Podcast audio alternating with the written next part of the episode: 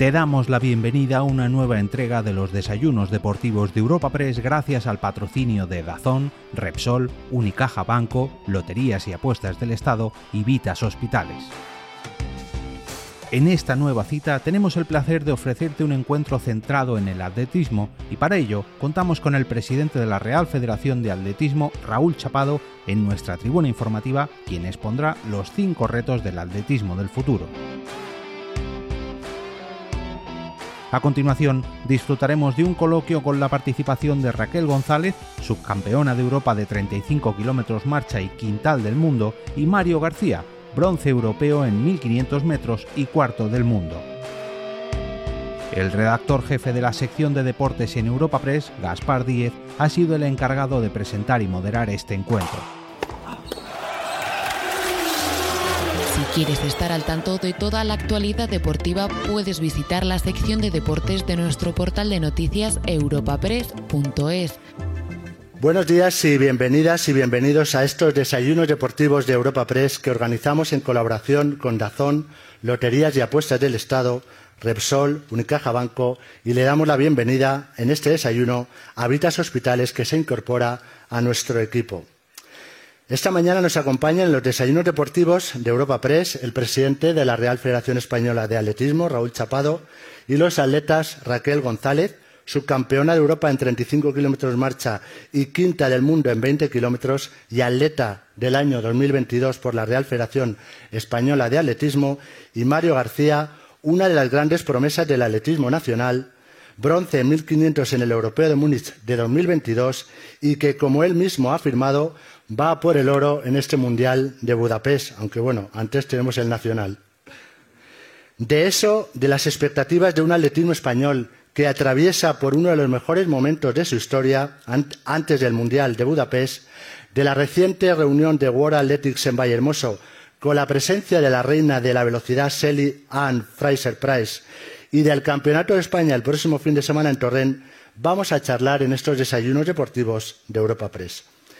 Para ello, invito a este atril al presidente desde 2016 de la Real Federación Española de Atletismo, Raúl Chapado, quien nos expondrá su proyecto de presente y futuro poco antes de viajar, como les he comentado, al Mundial de Budapest y justo cuando hoy, 26 de julio, ¿verdad Alejandro? Resta un año para que prenda la llama olímpica de los Juegos de París 2024. Le voy a dar la palabra a Raúl Chapado, pero antes vamos a ver un breve vídeo en el que se recogen los mejores momentos, y fueron bastantes, de la reunión de Madrid.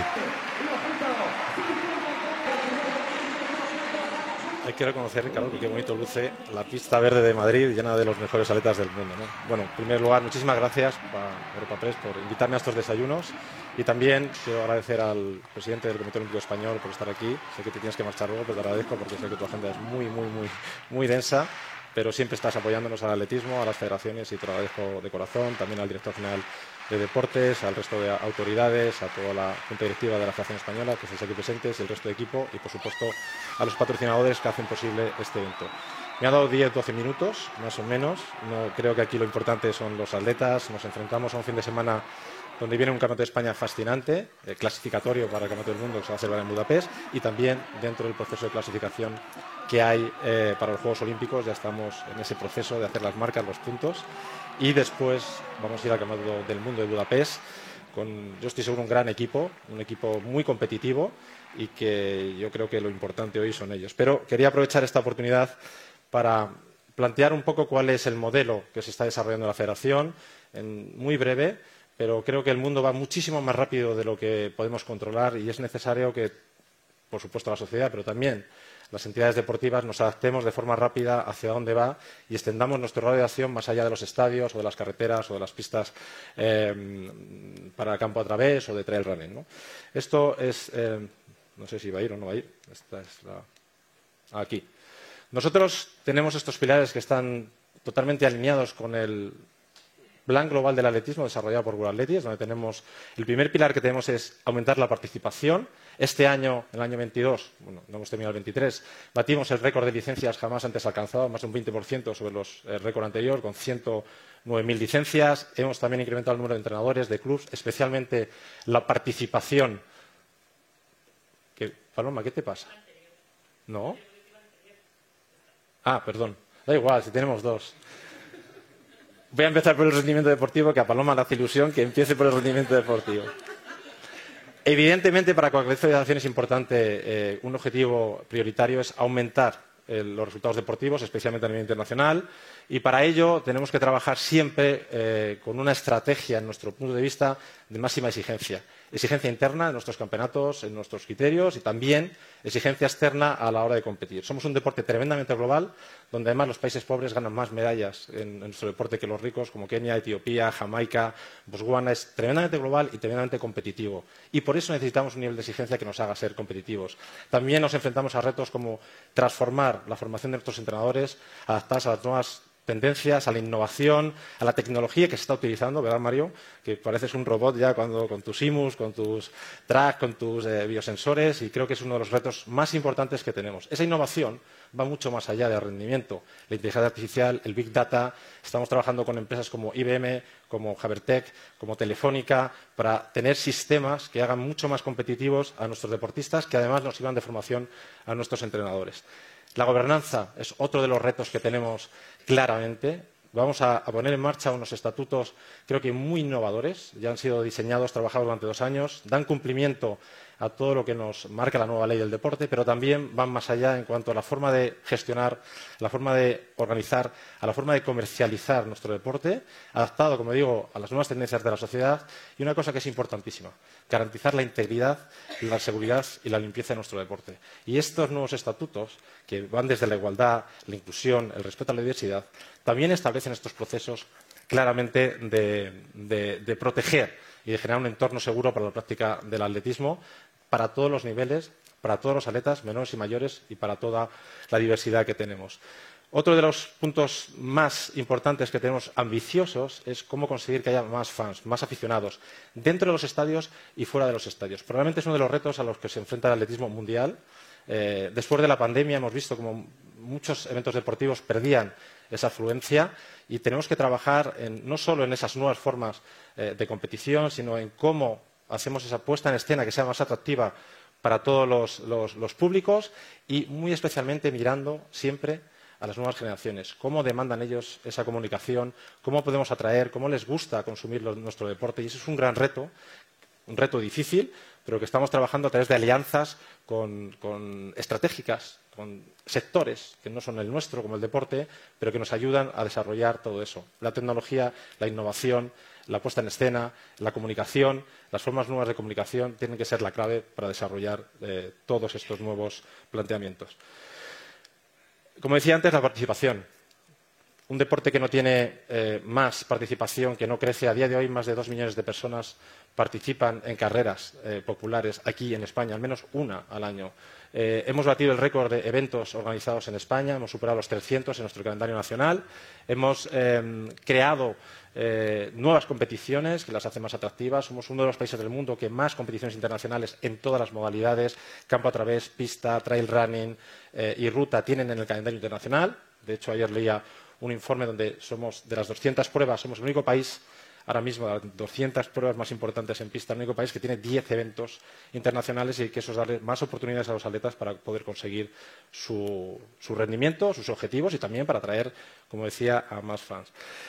Una de las cosas más importantes que probablemente estamos trabajando a día de hoy, la innovación, la tecnología, somos una entidad líder a día de hoy en el desarrollo de la tecnología, como decía, con muchas eh, stakeholders alrededor nuestros, es de qué manera podemos ayudar a uno de los retos que tiene la sociedad española, es activar más a esa sociedad, tener instalaciones que sean más abiertas, eh, integrar el desarrollo urbano y de los parques dentro de la actividad deportiva a través del atletismo el desarrollo territorial de las zonas urbanas a través de los circuitos de Terrain Center. Bueno, pues ese es uno de los objetivos que estamos trabajando. Aquí está hoy y me acompaña mi amigo Sergio, que es de la, empresa Tex Friendly, antiguo atleta, y que estamos no solo trabajando con él este tipo de desarrollo, sino que además hemos ganado un concurso para asesorar a Segitur en experiencias deportivas. Hay cuatro eventos de atletismo que están a día de hoy siendo testados, a ver cómo podemos mejorar y que sean de referencia para otros deportes, de cómo crear un turismo deportivo mucho más atractivo y que además, sinceramente, también nos da la posibilidad de generar nuevas vías de financiación, como nos ha dado la posibilidad de trabajar en Europa. Fuimos financiados a, través de un concurso con más de 300.000 euros para desarrollar un programa de desarrollo del atletismo en los colegios, también en las zonas rurales, que se llama Younger Athletics, y que de 160 proyectos que se presentaron solo fueron elegidos cuatro, uno de ellos el de la Federación Española de Atletismo. Veis una foto de un parque eh, que, tenemos la visión, lo que llamamos el, el eh, Athletics Park, de cómo podemos hacer instalaciones deportivas abiertas para la práctica deportiva vinculadas al desarrollo de, los más jóvenes, pero también de la, sociedad. Y queremos también poner en marcha el sello de las Running Cities, es qué ciudades tienen un mejor entorno, más seguro, más adaptado, mejor señalizado para practicar eh, el running y así también tener esa red conectada, no solo de los tres running centers, que también lo hemos hecho para el término rural, sino también dentro de las ciudades.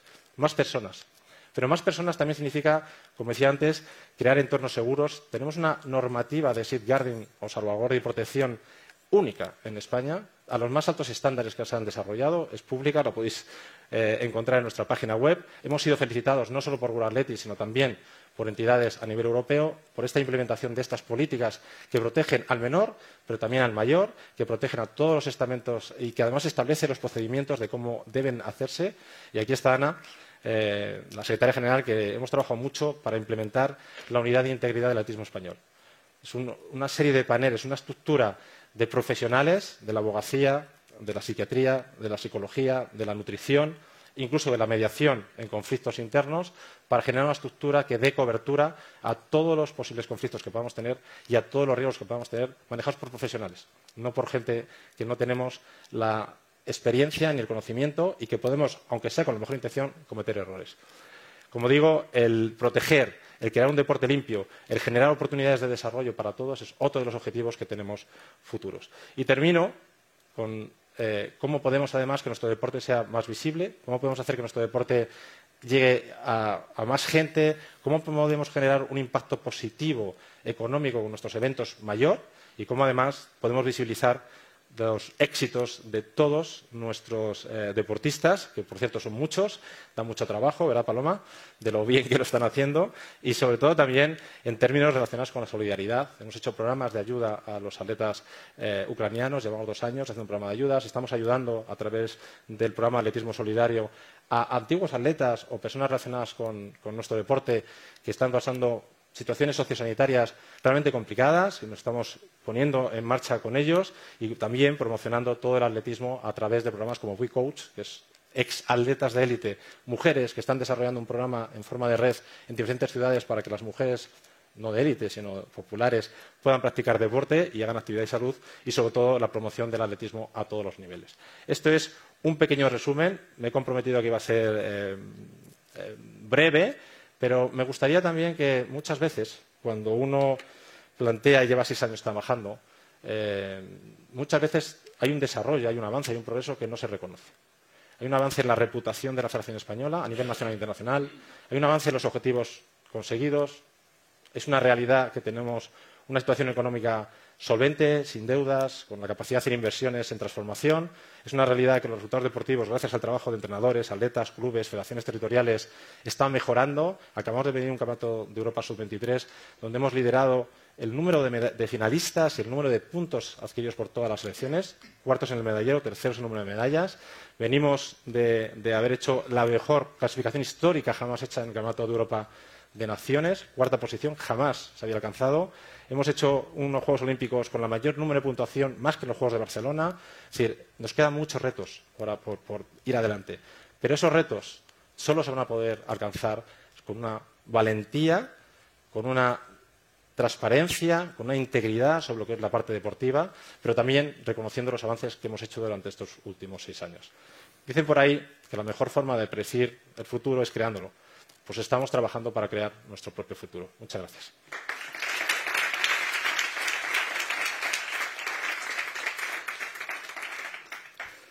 Muchas gracias, Raúl, por tu intervención. Eh, y hoy es un día histórico porque creo que es la primera vez que un ponente eh, cumple el tiempo. Alejandro, aprende cuando vengas tú también. Vamos a empezar con la charla, pero les recuerdo a los que nos siguen en este auditorio y a los que lo hacen de forma telemática que hay un email, preguntaseventos.europapress.es.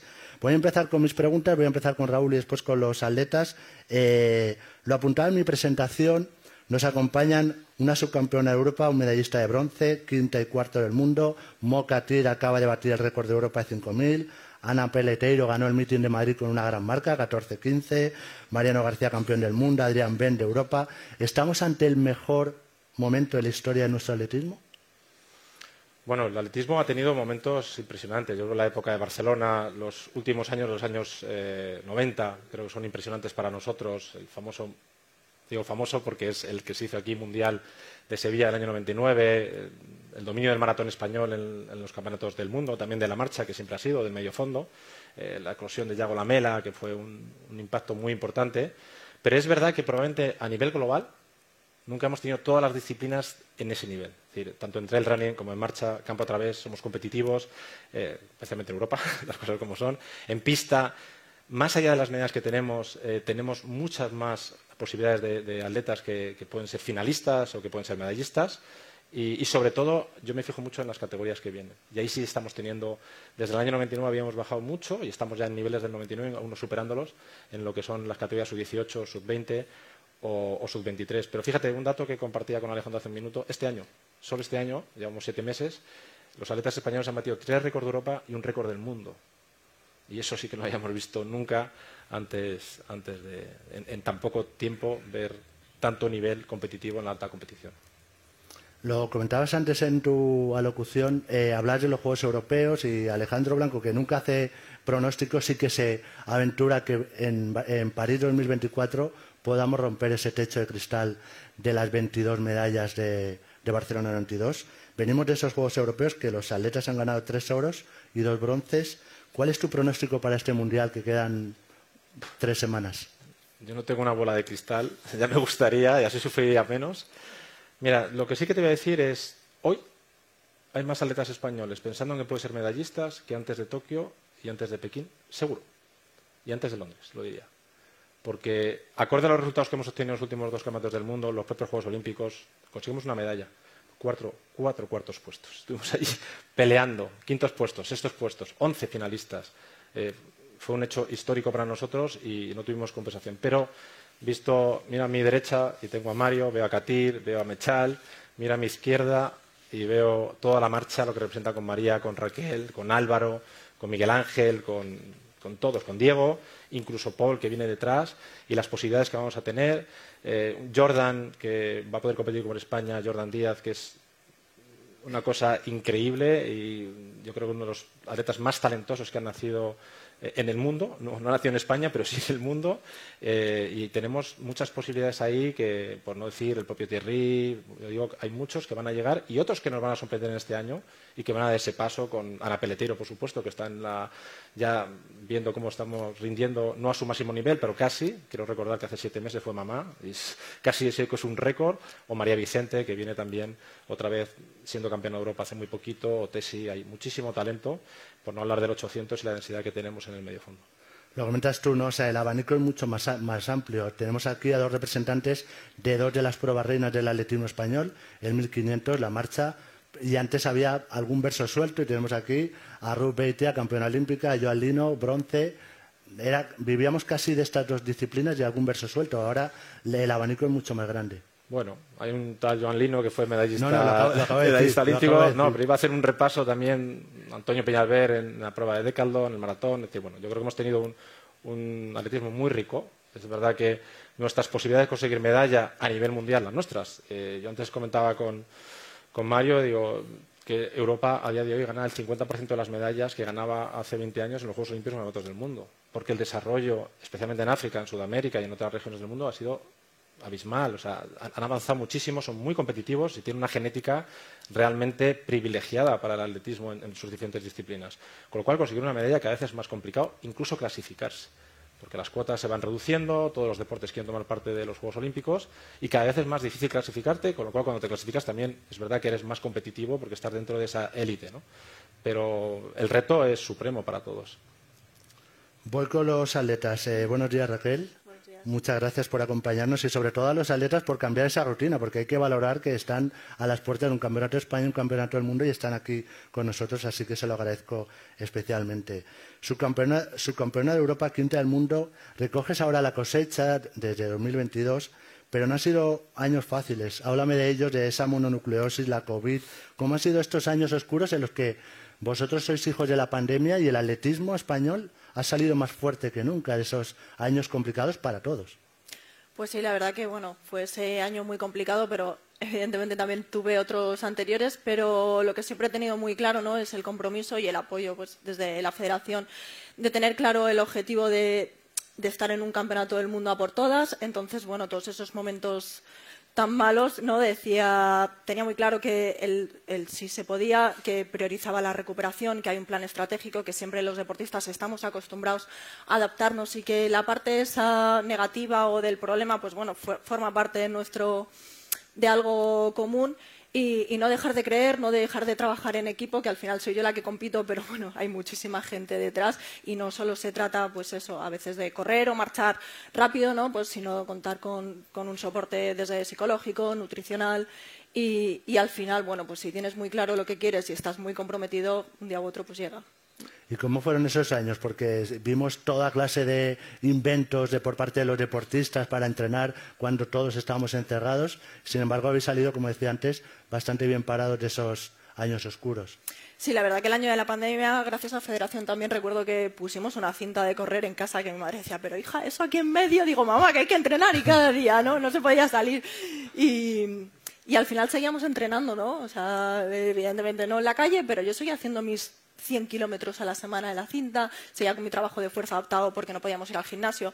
Entonces, pues bueno, gracias a, eso, ¿no? al concepto de adaptación que siempre hemos tenido presente y con, y con tener la mentalidad de que, vale, París no era en 2020, pero, o sea, perdón, Tokio no era 2020, pero sí era 2021. Y, y cuando lo tienes, pues como antes, ¿no? Lo he dicho muy claro lo que quieres, pues seguíamos en esas. Has participado, que leído un reportaje muy interesante, creo que fue en Marca, en un estudio en, en Australia Cuéntame un poco cómo ha sido ese estudio, un poco innovador, que ha sido la única atleta española. Te acompañaba también, creo, la campeona de Europa, la griega, en ese, en ese estudio. Eh, bueno, Alejandro lo disculpamos, que tiene que darle al cronómetro de la cuenta atrás de los Juegos de París. Eh, ¿Cómo ha sido ese estudio? Creo que eh, no sé si te han llegado ya los resultados y qué conclusiones sacas de ese estudio en Australia. El primer paso de decidir realizar ese estudio, pues eh, lo bueno es que habíamos hecho los deberes bien en el Mundial en el Campeonato de Europa, entonces pues bueno, nos podíamos centrar mucho más en la planificación del Campeonato del Mundo, que es el, en, menos de un mes y un día. Entonces, pues bueno, esa primera parte del año decidimos apostar por, por, realizar un estudio donde iban a estar 20 atletas de élite mundial, entre ellas una de mis principales rivales, la griega que, que me ganó el Mundial y me ganó el Campeonato de Europa. Entonces, pues decidimos eh, apostar por, recoger todo este tipo de información de cómo afectaba el tema de la nutrición en la mujer y en, y en altitud. Y la verdad que hicimos un estudio muy completo desde bueno, el metabolismo, el, eh, cómo respondían el tema de las grasas, o sea, ya a nivel muy científico muy interesante, que evidentemente, bueno, pues vamos, estamos incorporando ciertos aspectos que nos parecen positivos y aún queda por recoger muchos datos porque la verdad que fueron fueron días súper intensos, estuvimos tres semanas en la altura, pero previamente estuvimos diez días en, en el AIS, que es en el Instituto Australiano en Canberra, y luego volvimos otra vez y, es mucha información y que tienen que bueno, pues, contrarrestar, pero la verdad que ha sido muy interesante y bueno, pues lo que decía Raúl al principio de que hay, la tecnología también forma parte del rendimiento y hay que apostar por eso. Bueno, eh, vamos a soñar, eh, después seguiremos hablando, pero eh, has comentado recientemente que quieres darle un gran bocado o un buen, un buen bocado, no sé cuánto de grande, a ese quinto puesto en Eugene, en Budapest. Sí, la verdad que olí de cerca, tan, tan, tan de cerca de medalla, iba cuarta y estaba ahí a la espera de que mi entrenador me dijera, él ahora, ahora que cambiar, ¿no? Para, para conseguir ese bronce. Y creía que la China, pues, eh, no, no iba a tener ese recambio que yo también tenía y al final, pues bueno, lo aposté. Eh, yo soy de las que apuestan por la valentía, ¿no? que prefería la verdad esa medalla que luego fui quinta, pero no me quería conformar con ese cuarto puesto. Luego vino el misil de la griega que me pasó en el último tramo. Y, bueno, eh, después del año tan complejo que tuve el año pasado, este año he entrenado, he hecho dos preparaciones en alturas muy buenas, la de Australia y recientemente la de Font Romeu. Y, la verdad con muchísima ilusión de, de ese bocado. Bueno, después hablaremos de la marcha con el presidente también, que es un tema que está un poco envuelto en polémica, pero bueno, el presidente sabe que le voy a preguntar por eso. Vamos a hablar también con, Mario García Romo. La vida de, Mario cambió hace cinco años cuando se fue a estudiar a Estados Unidos, desde un pueblo, Villar de Gallimazo, de apenas un centenar de habitantes, a estudiar biotecnología en la Universidad de Mississippi. Eh, campeón de la milla en la NCA, campeón de España de 1500, título que aspira a revalidar este, este, fin de semana en Torrent, frente a un tal Mokatir y Adel Mechal. Cuarto del mundo, dice que su ambición es ganar a Jacob Ingebrigtsen y ganar el oro en Budapest. Buenos días, Mario. No sé si el punto de mira sigue siendo el mismo. Sí, buenos días, lo primero, y muchas gracias por invitarme. La verdad es que es un placer de todos los atletas españoles que tenemos ahora mismo que, me seleccionéis para hablar aquí. Y el objetivo sigue siendo el mismo. La verdad es que este año he trabajado lo mejor que, nunca. O sea, he estado en, Boulder bastante tiempo, entrenando altitud y, sigo con la misma idea. Además, de hecho, te diría que sigo con incluso más motivación para conseguir ese oro. Y las cosas han ido genial. He, podido participar en competiciones internacionales de mucho nivel como la Diamond League y, la verdad es que tengo muchas ganas de que llegue el Campeonato de España primero, que tengo que pelearme con todos estos gallos en el 1500 y luego después en Budapest, en, Hungría, e intentar ganar a Jacob, que es el, máximo dominador de la distancia ahora mismo. Bueno, hablaba Raquel de valentía. Eh, el domingo vimos una acción de valentía. No sé si has extraído alguna conclusión de eso. Te fuiste detrás de, la liebre y al final un décimo. Un gran tiempo, pero un décimo. Sí, bastante, bastante. Saqué bastante la carrera porque bueno, era una carrera que me la planteaba un poco como, no como un entrenamiento, pero como una práctica, ¿no? Para una carrera más táctica. Y la verdad es que, bueno, me encontré eh, liderando el grupo y gasté demasiada energía al principio en un día bastante ventoso en Londres, pero bueno, eh, saqué muchas conclusiones de la carrera, sé que estoy en un gran momento de forma y, bueno, mi compañero de entrenamientos, el estadounidense Jared Nugus, ganó la carrera, así que sé que estamos en, en un buen camino en ese sentido y, bueno, la verdad es que ahora mismo me encuentro con una motivación muy buena y en un lugar muy bueno, tanto físico como mentalmente. Y, la verdad es que a pesar de ser un, décimo puesto, yo creo que el tiempo fue muy bueno y, que los entrenamientos pues reflejan eso, el, estado de forma que estoy ahora mismo. Le preguntaba a Raquel también por su concentración en Australia, ¿cómo es la vida monacal, que se ha vestido así como muy monacal, que dices que no vas ni a los bares o fuiste una vez solo? Eh, de Mario en, Estados Unidos. Sí, es, una vida pues como la de todos los atletas aquí en España, muy relajada, ¿no? Al final eh, tenemos que entrenar y recuperar de esos entrenamientos y más, ¿no? En pruebas de tan larga distancia como el medio fondo y fondo en el que o sea, o sea, hay que consiste en volumen, ¿no? En correr mucho todos los días y cuanto más volumen mejor muchas, en muchas ocasiones. Entonces, pues sí, me levanto pronto por la mañana, entreno, luego después tenemos nuestros fisios y nuestros eh, recuperadores y demás, y por la tarde otra vez a entrenar. O sea, no hay mucho más que hacer. Y bueno, tengo la suerte de que mi equipo está en altitud, en, Boulder, en Colorado, y, que puedo estar allí perfectamente, no tengo mi casa y, puedo estar básicamente entrenando en altitud todo el año.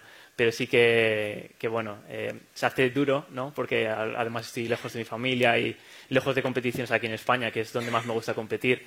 Pero bueno, al final es también el precio a pagar, ¿no? entonces, la verdad es que estoy muy contento y, yo creo que estoy muy feliz con la decisión que tomé y creo que es un, buen lugar para entrenar.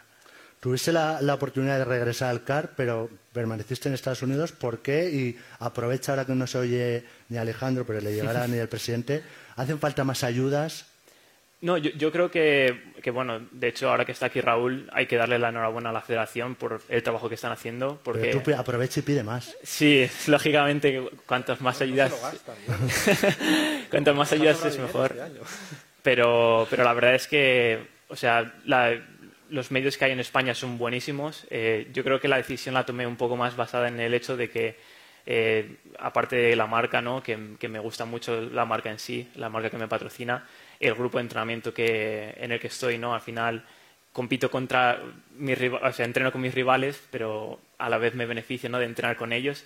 Entonces, como te decía, mi compañero ganó la última Diamond League y probablemente es después de Katir y Jacob el favorito para el oro en Budapest. Así que poder entrenar con una persona así todos los días del año, la verdad es que es un beneficio, ¿no? Porque puedo intentar entrenar con él y luego después ¿no? recuperar mejor y demás.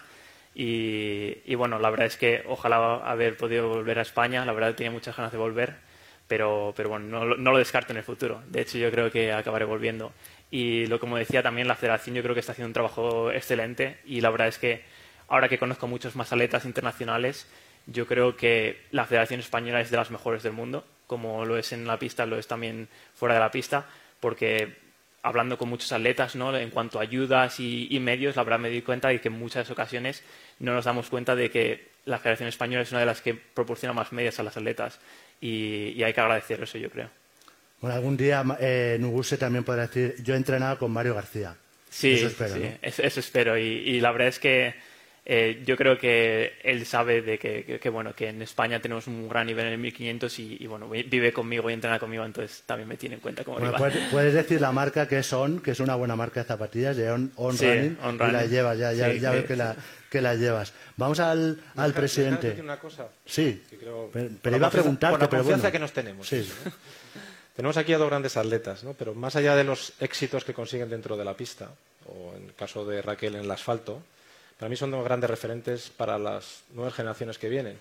Mario es un chico que viene de un pueblo muy pequeñito de Salamanca, apenas 100 o 200, ¿cuántos habitantes? Bueno, muy, muy pequeñito. No llega a 100 invierno. y demuestra que con el esfuerzo puede ir a Estados Unidos, sacarse una carrera eh, universitaria, ser contratado en una de las mejores marcas deportivas y poder llegar a luchar entre los mejores en un campeonato del mundo en los Juegos Olímpicos. Y Raquel ha demostrado que el enfrentarte día a día a la frustración de que no te salen las cosas, la paciencia de trabajar y trabajar, aunque no te vayan bien las cosas, termina dando su fruto. Y hay muchos deportistas, chicos y chicas jóvenes, que hoy se fijan en ellos como perfil, gente formada, gente que transmite valores, gente que dignifica nuestro deporte. Y como decía Mario, es verdad que tenemos ayudas, pero es verdad porque hay políticas en España, del Consejo de Deporte, de las administraciones públicas, del Ayuntamiento, de las comunidades autónomas, que apuestan por el deporte. Sin eso sería imposible. Tenemos que agradecer todo lo que hacen las administraciones públicas, los patrocinadores y otros agentes que hay alrededor del deporte para que a día de hoy podamos ofrecer estas condiciones, porque la federación por sí mismo no tendríamos esos recursos para hacerlo. Ahora me puedes preguntar. Vale. Ahora volvamos con el 15 veces campeón de, España. Eh, hablemos de tres asuntos que han sido actualidad desgraciadamente en estos meses. Las deportistas trans, la guerra de Ucrania y la prueba de marcha de los Juegos de París. En una entrevista a uno, lo tengo aquí apuntado, pero no hace falta que lo lea, a uno de los mejores periodistas de este, deportivos de este país, que está por ahí, Carlos, Carlos Arribas, eh, le, le, dijiste, prima salvar una competición justa para las mujeres. ¿Cuál es su postura respecto a las deportistas transgénero? ¿Es un debate entre la inclusión y la igualdad? Son dos cosas diferentes. Es decir, yo creo que además así lo deja la ley nacional y también las normativas internacionales, es decir, no se puede discriminar a nadie por ningún tipo de condición ni sexual, ni de género, ni de pensamiento, ni de ideas, ni de raza. No se puede discriminar a nadie en la participación. Cuestión distinta es cómo integramos a los deportistas transgéneros para que tengamos una competición justa, especialmente en este caso lo que estamos hablando de una competición justa para las mujeres.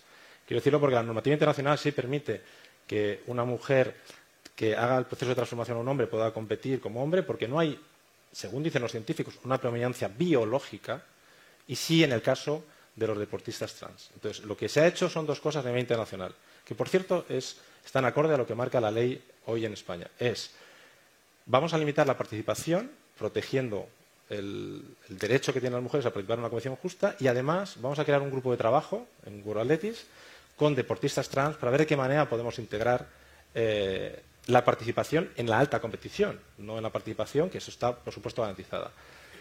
Si miramos alrededor nuestro, llevamos toda la vida categorizando deportes para hacer una competición justa por edades, por kilos de peso, para que tengamos una competición justa, incluso en los deportes adaptados o con algún tipo de discapacidad, también hacen esas categorías. Nosotros, el deporte, en este caso el atletismo, pero todos los deportes, nos enfrentamos a una nueva realidad social y que tenemos que adaptarla pero todavía probablemente no estamos preparados o no estábamos preparados para poner una normativa que no garantizase en este caso que las mujeres compitiesen en una situación justa. Porque lo que dicen no lo digo yo, lo dicen los expertos, es que no va solo por una condición de testosterona, sino que una persona que nace biológicamente hombre tiene unas condiciones morfológicas, unas estructuras musculares, unas estructuras óseas, incluso neuromusculares, que son diferentes. Y ante esa diferencia tenemos que regularlo, pero siempre garantizando que todo el mundo participa en una ocupación justa. Hablo del alto rendimiento. ¿eh? ¿Y lo del debate entre inclusión e igualdad? La inclusión es una cosa. posturas que están la, la inclusión es una cosa, la igualdad. Federación Internacional, la, el COI. La igualdad es otra. Es decir, sería una competición igualitaria e inclusiva si las mujeres no tuviesen el mismo acceso. Eh, que los... Hace muchos años no existía la categoría femenina. Tuvimos que regular las categorías femeninas en el deporte cuando la mujer se incorporó, al, que por cierto no, no hace tanto tiempo. Hace poco hablaba con, con un atleta y le decía que pruebas como el triple salto o como los obstáculos, o con lanzamiento de martillo, o, otras disciplinas, se incorporaron en los Juegos de Sydney. Esto se hace, es antes de ayer. El waterpolo, está aquí Jennifer Pareja, se incorporó incluso más tarde. Es decir, que es que hay disciplinas nuestras que han ido incorporándose poquito a poquito en, en el. Entonces, hemos tenido que regular, en el programa internacional, hemos tenido que regular el deporte en base a la incorporación de la mujer, a la incorporación de personas de más edad, como los máster, a la incorporación de personas con discapacidad, eh, bueno, yo creo que eso es un poco lo, que nos tenemos que enfrentar. Lo que no podemos hacer es regular sin una solvencia ni jurídica, por un lado, ni técnica, eh, eh, por otro lado. Y, sobre todo, no poner en riesgo el, una competición justa para las mujeres. Yo sé que esto es controvertido, yo sé que esto no es fácil, que a nadie le gusta tomar este tipo de decisiones, pero que se han tomado mayoritariamente porque entendemos que es la posición que digamos que ahora se puede tomar, la decisión que ahora se puede tomar y trabajar para ver de qué manera se puede hacer. Raquel, ¿qué piensas de esta polémica. Eh, hoy leíamos que una deportista ha apeado a otra de la clasificación olímpica, siendo transgénero, puede ser conflictivo. Es que lo diferenciaba muy bien, ¿no? Eh, es cierto que todos tenemos que tener nuestro derecho a hacer deporte, ¿no? De, deporte de alta competición incluso, pero es que hay una gran diferencia entre ser inclusivos y luego, pues, las diferencias estas, ¿no? Entonces, bueno, es un tema, la verdad, que muy, muy complejo y, y creo que, bueno, lo que te decía, ¿no? Que todos tenemos derecho, pero al final también estamos diferenciando el tema de la mujer y el hombre y al final eh, competir con, esas diferencias que al final, bueno, pues no encajan con, el rango ese o femenino o, masculino, porque al final, bueno, pues eh, igual que diferenciamos, eh, pues lo que decía Raúl, ¿no? De, de, los, de los pesos en la mujer y en el hombre, pues estamos, compitiendo totalmente en, en condiciones diferentes. Lo, sacó un comunicado conjunto la Real Federación Española de Atletismo y el, y el COI, lo pregunto a los dos, bueno, Mario también se quiere intervenir, eh, después de un ataque de odio a Ana Peleteiro por decir lo que piensa, por decir que, que no, no, le parecía bien que compitieran de forma profesional. Es que aquí hay una ley en España, hace poco hemos vivido una reacción totalmente noble porque a jugadores de fútbol o de baloncesto se les insultaba por su raza o por su condición religiosa, por lo que fuese, y no debemos tolerarlo. Pero es que esa misma tolerancia no puede estar fuera de los estadios. Es que no podemos permitir que a una deportista de élite, por expresar libremente su opinión, respetuosamente su opinión, y por cierto, acorde a los marcos legales que hay en España y a nivel internacional, se le amenace, se le, se le insulte por el color de su piel, se le esté acosando a través de, los de, los, de las redes sociales. Pero ¿qué tipo de sociedad estamos construyendo cuando uno no puede expresar libremente su opinión, libremente su opinión, la de Ana Peleteiro, y el presidente del Comité Olímpico y yo hablamos para sacar un, un comunicado defendiendo esto y sobre todo pidiendo que no seamos tolerantes con estos comportamientos. No se puede amenazar a las personas, no se puede insultar a las personas. En el deporte hay una ley contra la intolerancia, el racismo, y hay que mantenerla y es nuestra responsabilidad. Es que de la otra manera estaremos siendo pasivos ante acciones que son cercanos al delito. Si no lo son. Mario, ¿tú qué, qué opinas de, de, esto? No sé, de, en Estados Unidos si la perspectiva es igual, que se vive igual que, que aquí en España. Sí, bueno, estoy de acuerdo con Raúl y, y, con Raquel y en Estados Unidos, de hecho, lleva ya varios años ¿no? este debate porque, bueno, eh, en todos los deportes, en baloncesto, en fútbol, en atletismo incluso, ¿no? Hay muchas, eh, pues muchas personas trans y, y, yo creo que Raúl lo dice muy bien, o sea, yo creo que hay que escuchar a los expertos y yo creo que hay unas leyes que hay que respetar, ¿no? Y sobre todo también, pues viendo sobre todo las declaraciones de Ana, ¿no? Y todos los ataques de odio que, que recibió, yo creo que el respeto es lo principal. Yo creo que las cosas se pueden hablar, se, pueden ¿no? Eh, debatir y yo creo que las leyes están para algo, ¿no? Entonces eh, hay que dejárselo a los expertos y yo creo que son los que tienen la opinión más que más vale, ¿no? Entonces yo lo que espero, la verdad, es que se respete a todas las personas por su opinión y que al final yo creo que habrá una solución en, poco tiempo. Raúl, en pleno ciclo olímpico se ha cambiado la prueba, o se ha cambiado no. Eh, hablando con, con, un compañero ayer, dice, no se ha cambiado porque nunca estuvo la prueba de 35 kilómetros, pero sí hay un relevo mixto, un experimento un poco extraño de 2 por 10 por 10, 548. Eh, a mediados de junio tuviste una reunión con los marchadores que te pedían un comunicado, mayor implicación en la defensa de la marcha española. Dos preguntas. ¿Cuál es la postura de la Federación de Raúl y crees que desaparecerá del programa olímpico para 2028 la marcha? Son dos cuestiones diferentes. Primero me voy a centrar en la última, porque creo que es, tremendamente importante, que además eh, te, agradezco que hagas esta pregunta, porque ha habido muchas opiniones, pero nadie me ha preguntado cuál era la, posición que tenía Raúl Chapado. Por eso se ha insinuado, o se ha mentido, como en mi posición. Respecto a la viabilidad futura de la marcha dentro del programa olímpico, primero decir que en los cuatro años que he sido miembro del Consejo de Atletis jamás se ha planteado esa posibilidad de que la marcha salga hasta el día de hoy. Si mañana sale esa posibilidad, mi posición va a ser en contra de que salga. Pero además, ¿qué interés puede tener la Federación Española en, que la marcha salga del, programa olímpico? Por varias razones. Y está aquí Raquel, estuvo en esa reunión y si digo algo diferente a lo que dije, estás, por supuesto, eres libre de decirlo, pero es que así de contundente fui. Una, es el sector donde más invertimos como federación, pero más que en medio fondo. ¿Por qué? Porque tienen muchas posibilidades y gracias a su rendimiento. Estamos ahora mismo en un programa innovador con, con Telefónica, llevamos dos años para mejorar el entrenamiento de la marcha con nuevas tecnologías, con inteligencia artificial, incluso con gafas donde van a poder tener información, invirtiendo mucho dinero en la marcha. La marcha, además, representa una generación de atletas que quieren tener ese sueño y que España tiene una generación de atletas, acabamos de ver en la Foge ayer mismo una medalla de oro, antes de ayer, eh, que además fue la misma persona que ganó la medalla de oro hace dos años, o hace un año, perdón. Entonces, si nosotros tenemos un potencial como la marcha, si desaparece la marcha del programa olímpico, al atletismo español le están amputando una pierna y un brazo. Porque no solo es la posibilidad de conseguir más puestos de finalista o más medallas, es que eso afectaría directamente, directamente a la financiación de todo el atletismo. Entonces, no tiene ningún sentido. Además, tenemos que proteger a esos entrenadores que llevan años, años y años formándose para ser, y lo digo aquí, los mejores entrenadores del mundo de marcha están en España. Entonces, con esa situación, ¿qué interés puede tener la federación en que la marcha desaparezca? ¿Qué tipo de acuerdos pueden, pueden establecerse? Ninguno. Ninguno. Porque lo importante aquí, lo más importante aquí, es proteger a los atletas y es proteger al atletismo español. El debate, y esto, yo, ¿qué, ha hecho Raúl Chapado en todo esto? Primero, no hay ninguna propuesta, son todos rumores. Oficialmente no hay ninguna propuesta. Raúl Chapado ha con el presidente del Comité Olímpico, porque estamos hablando del programa olímpico, y él está en la comisión del programa olímpico.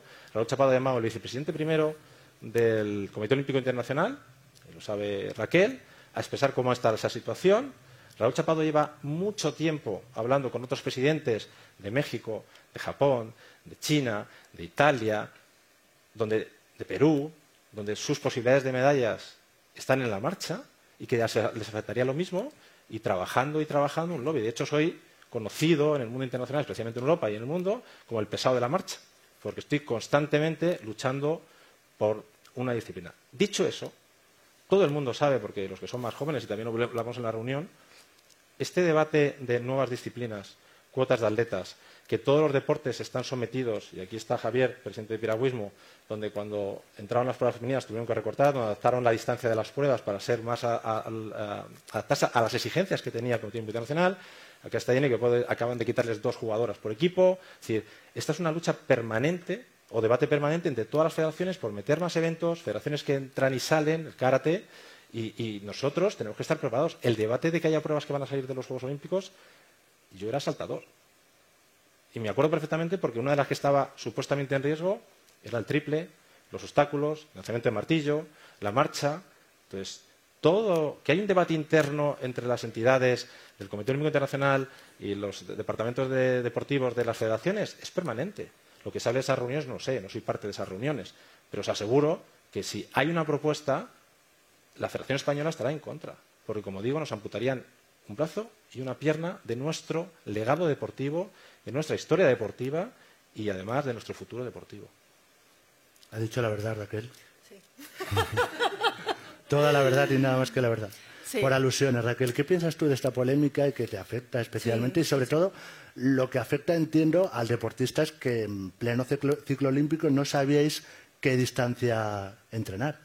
¿Qué sucede? Que cuando se realizan estos cambios en el ciclo olímpico se deciden cada cuatro años. Pero lo que nos ha pasado a nosotros, como excepción, es que un año antes haya habido un cambio. Un cambio, es verdad que hay una diferencia entre la parte femenina, que nosotras solo teníamos una prueba, eran 20, pero la parte masculina tenían dos, y era el 20 y el 50 en el calendario olímpico. ¿Qué pasa? Nosotros estamos súper dispuestos y la verdad que la palabra cambio, adaptarnos, o sea, yo creo que los deportistas lo llevamos siempre en el bolsillo. ¿Por qué? Bueno, pues porque constantemente, que, o sea, adaptaciones en la planificación, en ciudades, en entrenamientos, o sea, nos importa. Ya se habló de ese cambio. Se habló de pasar del 50 al 35.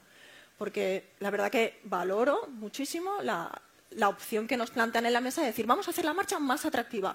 Claro que sí, os la compramos todos. O sea, genial de que estén de ese lado por nosotros para decir, vamos a ver cómo hacerla más atractiva. Pero no vamos a matar la distancia larga. ¿Qué ha pasado? Que es que nos hemos quedado sin 35.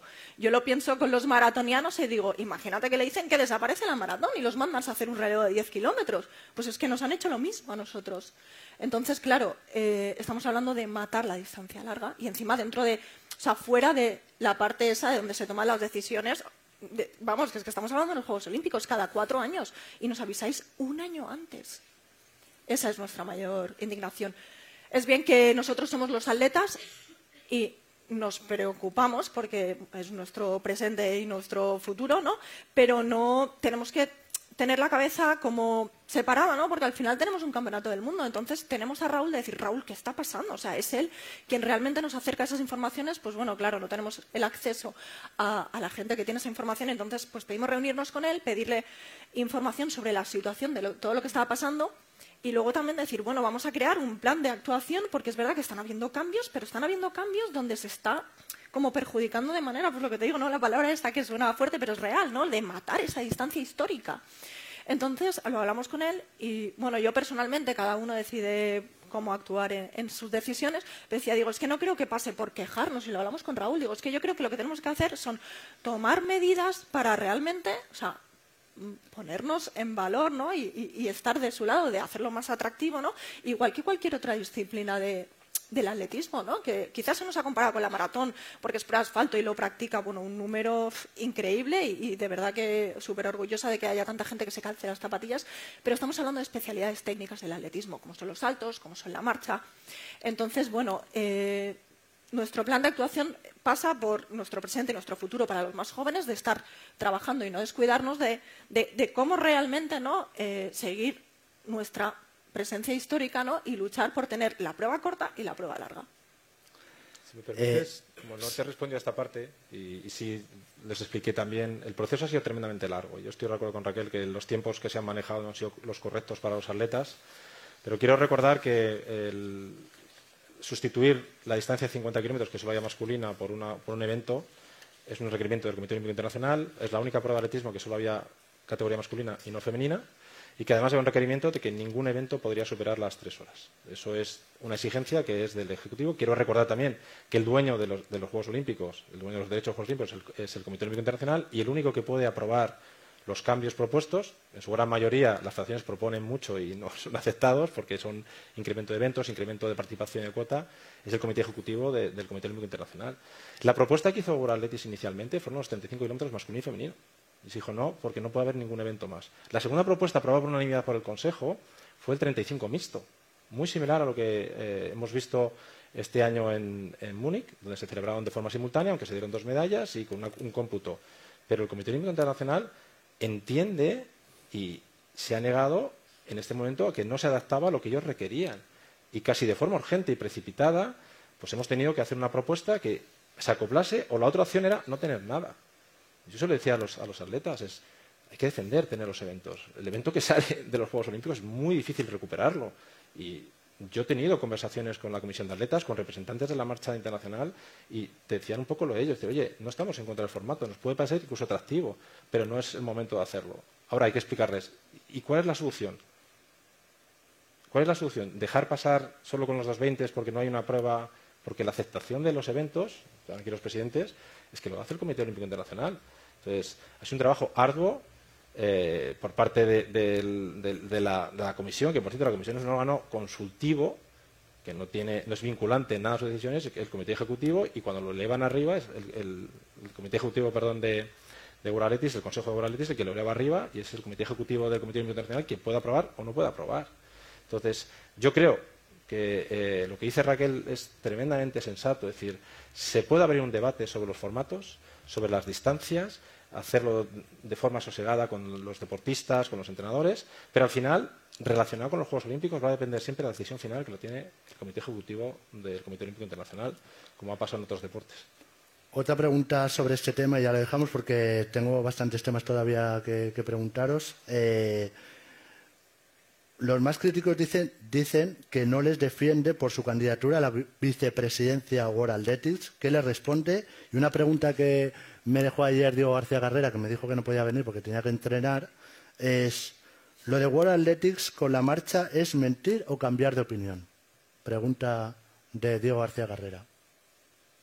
La primera, mm, creo que he dado argumentos suficientes de cuál es mi postura con la marcha públicamente lo que no voy a sacar un comunicado sobre algo que no ha sucedido ni siquiera está encima de la mesa. Eh, mi trabajo es dentro de las instituciones, dentro de los órganos de decisión que tiene World Athletics. Como he dicho, he hablado con el vicepresidente primero del Comité Olímpico Internacional, he hablado con, los atletas, he hablado con el presidente del Comité Olímpico, he hablado con presidentes de otras federaciones, he hablado con las personas que están dentro de la comisión, insisto, diciendo que si estos rumores, porque hasta ahora son rumores, son así, cuál debía ser la postura, entendido como mi opinión y respaldada mayoritariamente, eso es una cosa. Decir que hay un acuerdo del presidente, eso es mentir. O sea, es mentir. Que por cierto, por cierto, las leyes españolas y también las internacionales de la Comunidad de Integridad te reconocen el derecho a defender tu dignidad cuando se ven atacados, tu prestigio profesional y personal. O sea que estas cosas es muy fácil decirlas, pero que se aporten pruebas, porque no puede haber ninguna prueba de algo que no ha existido nunca. Mira, no, hay, no he conocido ninguna persona más íntegra en, todos los procesos que hay eh, dentro de que el presidente Sebastián Coe. Pero es que además está, os podéis leer, la normativa del proceso electoral de Atletis es estricta a más no poder, hasta el punto de que no puede haber acuerdos entre intercambio de votos. O sea, imaginaros cómo, y además quien conoce la unidad de integridad saben que están vigilando permanentemente, tienes limitados todas las acciones que puedes hacer, no puedes mandar ni un folleto, no puedes hacer ni un folleto de promoción y simplemente el currículum que ellos publican. Entonces, esto es muy serio. No se pueden lanzar amenazas ni, ni mentir sobre cosas que no existen. En cuanto a Diego, Diego sabe perfectamente, pues lo he explicado muchas veces, cuál es la situación. World no ha cambiado de opinión. World ha respondido a las exigencias del Comité Olímpico Internacional para mantener un evento de marcha. La otra opción era no tener el evento de marcha. Tal cual. Pero, insisto, la primera opción que se pone encima, encima de la mesa es 2.35 hombres y mujeres. Y la respuesta es no, porque no puede incrementarse el número de medallas, el número de eventos. La segunda es, hagamos un 35 mixto que se haga por equipos. Y ahí hubo debates, si era por tiempo, si era por puntos, pero es que no fue aceptado. Aprobado por unanimidad por el Consejo. Y también hubo otra propuesta de, porque ya más, más mucho tiempo de espera entre que llegaban las mujeres y los hombres, pues que saliesen no de forma simultánea, sino con un tiempo. Pero esa ha sido la postura. La postura no ha sido cambiar de opinión. De hecho, ¿cuál es el evento que ha implementado o que implementó World Yo ni siquiera estaba en World para ser el futuro de los Juegos. Los 35 kilómetros, que también hubo polémica. Si debía ser un 35, si debía ser un 42, si debía ser mantener el 50. Eh, lo que ha hecho la World no es cambiar de opinión, es adaptarse a las exigencias del Comité Olímpico Internacional, que están por escrito además. Y hasta que no ha sido, la prueba de 35 nunca ha sido aprobada por, el Ejecutivo del Comité Olímpico Internacional. Nunca. Vamos a hablar con Mario. Eh, yo creo que esto queda bastante claro. Eh, ¿Cómo ves las opciones? De, está el Campeonato de España de Torrent, como decíamos este fin de semana, bastante complicado. Eh, ¿Cómo ves las opciones? Nos vamos a proyectar en Budapest del Milky español en, el Mundial de Budapest. ¿Y cómo crees que puede ser la carrera? Porque has dicho que, piensas que puede ir a 3.30 Sí, bueno, a ver, las opciones yo creo que como el año pasado, ¿no? Eh, un tercer, cuarto y creo que un décimo puesto de Ignacio. Yo creo que las opciones son todas, o sea, de oro, plata y bronce, ¿no? O sea, incluso vería a tres españoles en el podio perfectamente. Sé que el nivel de la prueba ahora mismo en el, en el mundo es altísimo, o sea, tienes gente corriendo por debajo de 3.32 todos los fines de semana básicamente, pero la verdad es que, bueno, el Campeonato de España va a ser decisivo, al final somos más de tres personas para tres puestos, ¿no? Pero, pero bueno, como comentábamos antes de, de todo esto, eh, al final eso crea competitividad y es lo que va a generar que los atletas españoles seamos más competitivos a nivel mundial, ¿no? Yo creo que sigue, el atletismo sigue avanzando y la, inteligencia artificial y otras tecnologías ayudan sobre todo también en, entender el entrenamiento, ¿no? Al final, cuanto, cuanta más información tienes, en, pues, por ejemplo, en pulsaciones o lactato, y puedes procesar esa, esa información e interpretarla, al final puedes sacar conclusiones en cuanto a entrenamiento, que yo creo que es lo que influye más, ¿no? Entonces ahora se utiliza mucho, por ejemplo, el entrenamiento con lactato, que antes a lo mejor era un poco más escaso, las pulsaciones, o sea, todos los relojes ahora mismo tienen básicamente pulsaciones incluidas. Entonces, si eres capaz de obtener esa información y aplicarla a tu entrenamiento, al final vas a mejorar. ¿Cómo se le bate a Jacob? Porque te leí en una entrevista, creo que era con Ignacio Romo, me gustaría verlo fuera un meeting sin liebres y cara a cara, más o menos. Sí, sí, sí, sí. O sea, un poco más no eh, directamente. Sí que la verdad es que en la Diamond League está a un nivel muy superior, yo creo, porque al final tanto el método de entrenamiento como la experiencia que tiene, lleva muchísimos años ya corriendo a ese nivel, eh, pues al final está yo creo que un paso por delante del resto, pero cuando entras en un campeonato hay muchos otros factores, ¿no? Al final, como decías, no hay liebres, hay mucha presión, son muchas rondas eh, hay que viajar a sitios diferentes, viajas con la federación, no viajas, por ejemplo, yo a Jacob he viajado a competiciones y él siempre va en su business y demás, ¿no? Entonces siempre tiene un poco un trato especial, ¿no? Pero, pero la verdad es que yo creo que se le puede ganar. Yo creo que Katir, de hecho, ya la ha ganado en un 1500 en, en Mónaco hace unos años y el año pasado ya perdió en el Campeonato del Mundo. Así que yo creo que hay varios atletas ahora mismo en el mundo con la idea de, de ganarle y hay muchos atletas en España con la idea de ganarle. Entonces, yo creo que. Entre ellos tú. Entre ellos yo, lógicamente. Y, la verdad, yo creo que se puede hacer. Y yo creo que vamos por el buen camino. Y puede pasar este año, puede pasar el año que viene, puede pasar en dos años. O sea, es una cuestión de seguir, ¿no? Y seguir intentando, pues darle presión, ¿no? Y, que al final un día, un día va a ocurrir. Y yo creo que cuando ocurra puede ocurrir muchas más veces. Raúl, vamos a hablar de retos de futuro y estamos acabando, que es los últimos minutos. Eh, bueno, tenemos ese campeonato de España, pero de cara al futuro, la candidatura de Valencia mm, del Europeo 2027, el Campeonato del Mundo de Barcelona 2029, uno está más avanzado, Valencia, Barcelona. Cuéntanos un poco cómo van esos proyectos. Campeonato Europa de Madrid 2025. Ese, ya está concedido. Bueno, pues gracias al apoyo del Ayuntamiento de Madrid, de la Comunidad de Madrid, de todo lo que nos ayudan y que además con mucha ilusión, ¿verdad? Que es, queremos, queremos eh, intentar que. Campeonato de Europa por equipos en 2025. Cuartos en, Silesia y en, 2025 podio mínimo. Bueno, no depende solo de nosotros, pero hacemos, haremos todo lo posible por, estar ahí. ¿no? Em, Valencia, estamos en el proceso ahora mismo de candidatura. Eh, la decisión creo que será tomada a principios del año que viene. Eh, hay dos candidaturas, Valencia y Génova. Yo creo que Valencia eh, tenemos una candidatura muy, muy seria. Ya es una ciudad donde ya se ha organizado un campeonato del mundo en 2008, indoor, un campeonato de Europa en, 1998, que además tuve el gusto de poder participar como atleta.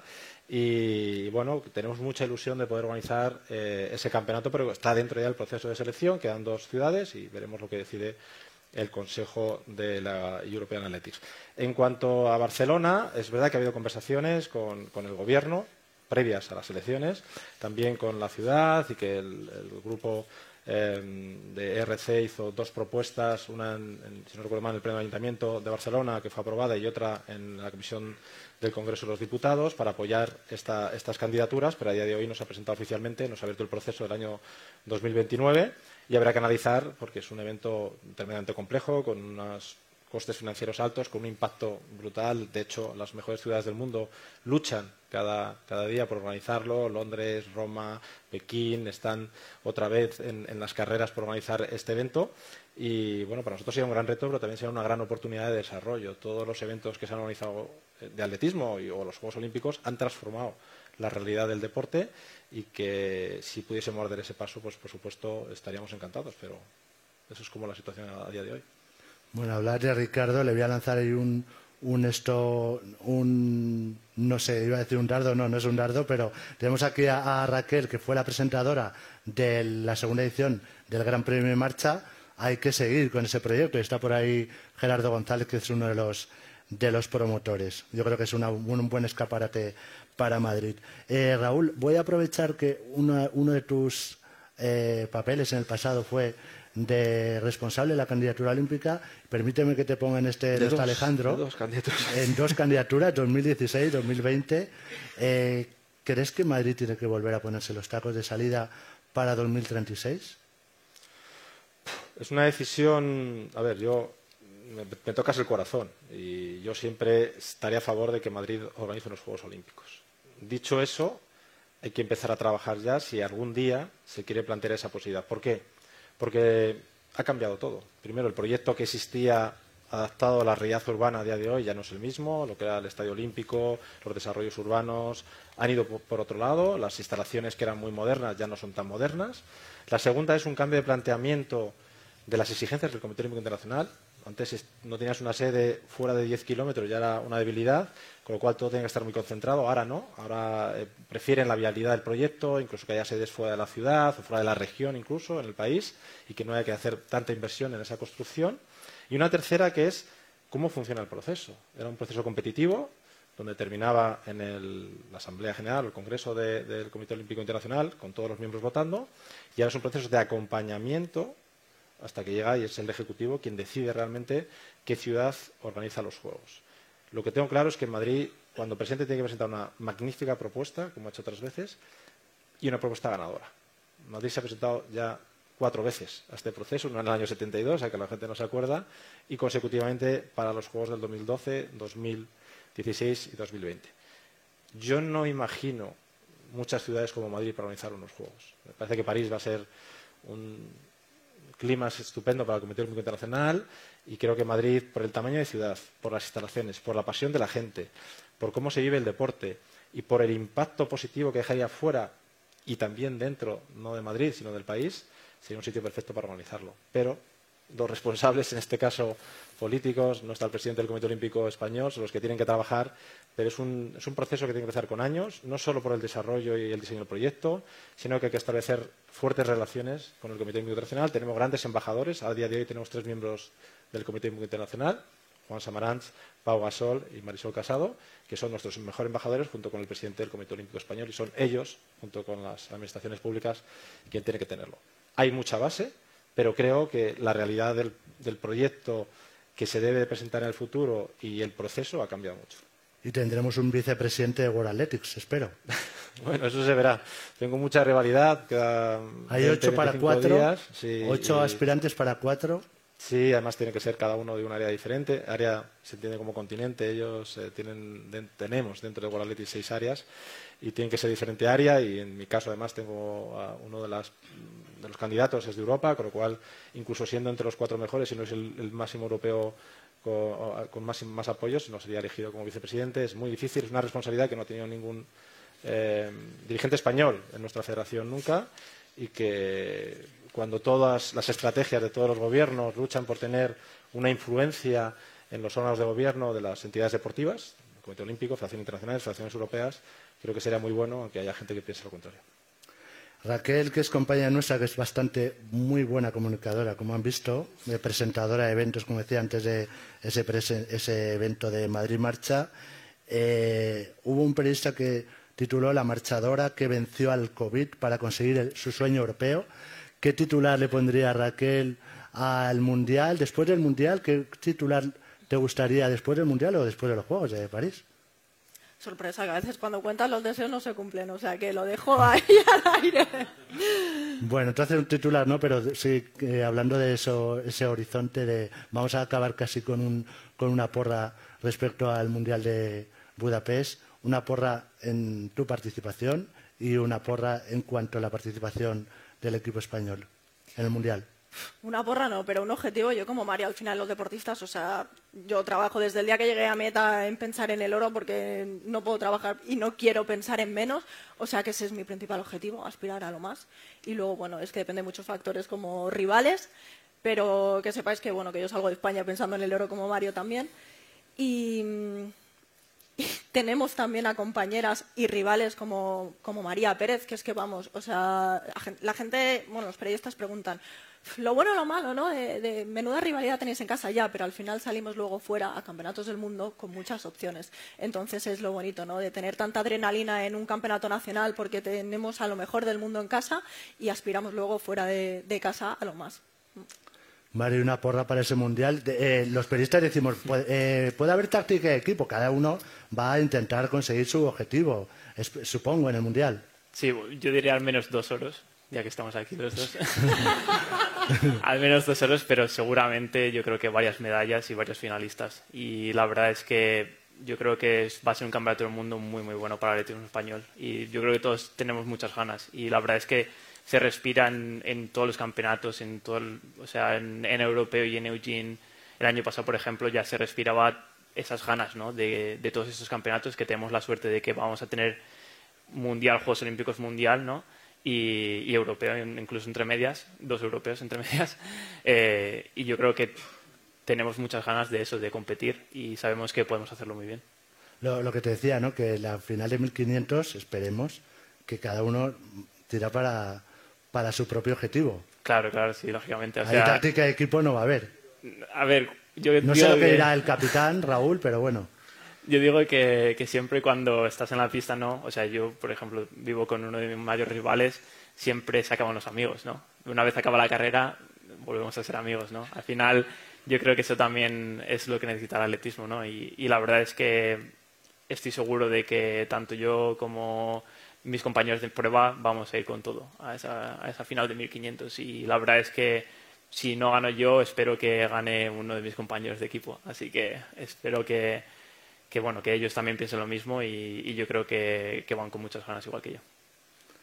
Y el presidente de la federación, la lista es el día 3, ¿no? El día 3 de agosto. Sí, eh, tenemos que esperar este fin de semana, es el último eh, fin de semana válido para conseguir las marcas o los puntos necesarios. Luego World tiene que consultar a las federaciones qué atletas que están clasificados eh, o que tienen derecho a participación renuncian por lesiones o por lo que sea y entra esa nueva lista y en base a los criterios que tiene cada federación pues daremos, si no hay ningún retardo en World Athletics, el día 3 en, agosto. Pero fíjate que yo ahora mismo estaba escuchándolos y me acordaba de los que no van a estar. Y lo mermado que vamos a tener el equipo. No va a estar Orlando, que acá Orlando, su campeón olímpico, no es lo mejor va a estar el mundo. No va a estar Asier, que el año pasado fue tercero en el Campeonato del Mundo y campeón de Europa. No va a estar Laura García Caro, que fue finalista junto con Raquel. No va a estar Sara Gallego, que es una de las atletas más emergentes que tenemos. No va a estar, espero que esté, no en la prueba individual, pero sí en el relevo Maribel. Y estamos Mariano también, que lleva un proceso de recuperación que no sabemos si va a dar tiempo. Con lo cual, he hablado de campeones del mundo, de finalistas del año pasado, de que son leyenda de nuestro deporte y que no van a estar con nosotros y que les deseamos sobre todo que se recuperen lo antes posible. En cuanto a las posibilidades, yo lo escuchaba a Mario, que es un tío muy optimista y muy valiente. Yo soy menos valiente que él, soy muy optimista, pero menos valiente que él. Y entonces pensaba en la situación del año pasado. Es decir, Katir eh, en la eliminatoria pasó por una centésima a la eliminatoria a la semifinal y terminó siendo tercero. Lo que nos hizo sufrir Mario en las semifinales, que no sé por dónde entraste todavía, porque estaba encerrado y no cabía, y, de repente apareció ahí clasificándose para luego ser cuarto. Asier fue campeón de Europa por una milésima. Y en marcha, por ejemplo, una tarjeta amarilla, una estación más o menos, te puede hacer campeona del mundo o dejarte eliminada. Entonces, la línea entre el éxito y esa frustración que te produce no alcanzar el resultado es tan delgada en el atletismo que yo no soy tan optimista como ellos en el sentido de vamos a ver qué pasa. Lo que sí que tengo seguro es que el equipo va a ser muy competitivo. No debemos renunciar a nada, pero tenemos que ser muy conscientes que en el caso, por ejemplo, de, Mario, tiene rivales de una. Este año creo que hay 14 atletas que han bajado de 3.30. eh, una cosa abismal, ¿no? Y, tenemos casos muy evidentes en 5.000, por ejemplo, que también tenemos, Catira acaba de batir el récord de, Europa, claro, es que tenemos una legión de atletas africanos y, estadounidenses también con un nivel increíble. Entonces, yo soy muy optimista en cuanto al rendimiento y la valentía que llevan ofreciendo durante mucho tiempo este equipo, que además está liderado, pero que las nuevas generaciones también copian eso.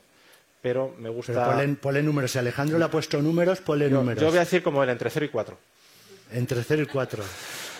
Eh, lo de 0 espero que no, pero bueno. Muchas gracias, presidente. Muchas gracias, Raquel. Muchas gracias, Mario, por habernos acompañado en estos desayunos deportivos. También a los que lo, habéis hecho en este auditorio de Madrid, a los que estuvieron de forma telemática, como mis buenos amigos Oscar Herencia, Jaime Fernández y Javier Moracho, que le vi el otro día en el meeting de Madrid. Hace unos minutos, Alejandro Blanco y Mireia Belmonte, a las 11, lo, iban a hacer, han pulsado en el COE el cronómetro de la cuenta atrás para París 2024, que era un año y el deporte español se pregunta si será capaz de romper ese techo de cristal de las 22 medallas de Barcelona 92. Estoy convencido de que esto es posible y de que el atletismo seguro que va a alimentar este histórico hito. Mucha suerte en el Campeonato de España a los tres también, en el Mundial, en París 2024. Muchas gracias a mis compañeros que han hecho posible este desayuno, a Paloma de la Federación por su trabajo. ¿Ha visto, ha visto cómo manda Paloma desde el principio? Por su ayuda en este desayuno. Nos volvemos a ver en el mes de septiembre y hasta entonces les deseo buenos días, feliz verano y buena suerte.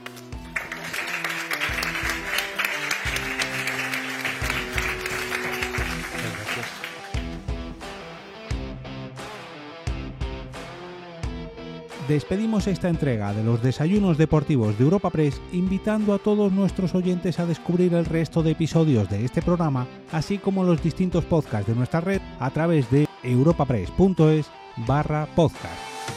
Recuerda que puedes encontrar todos ellos en las principales plataformas de podcasting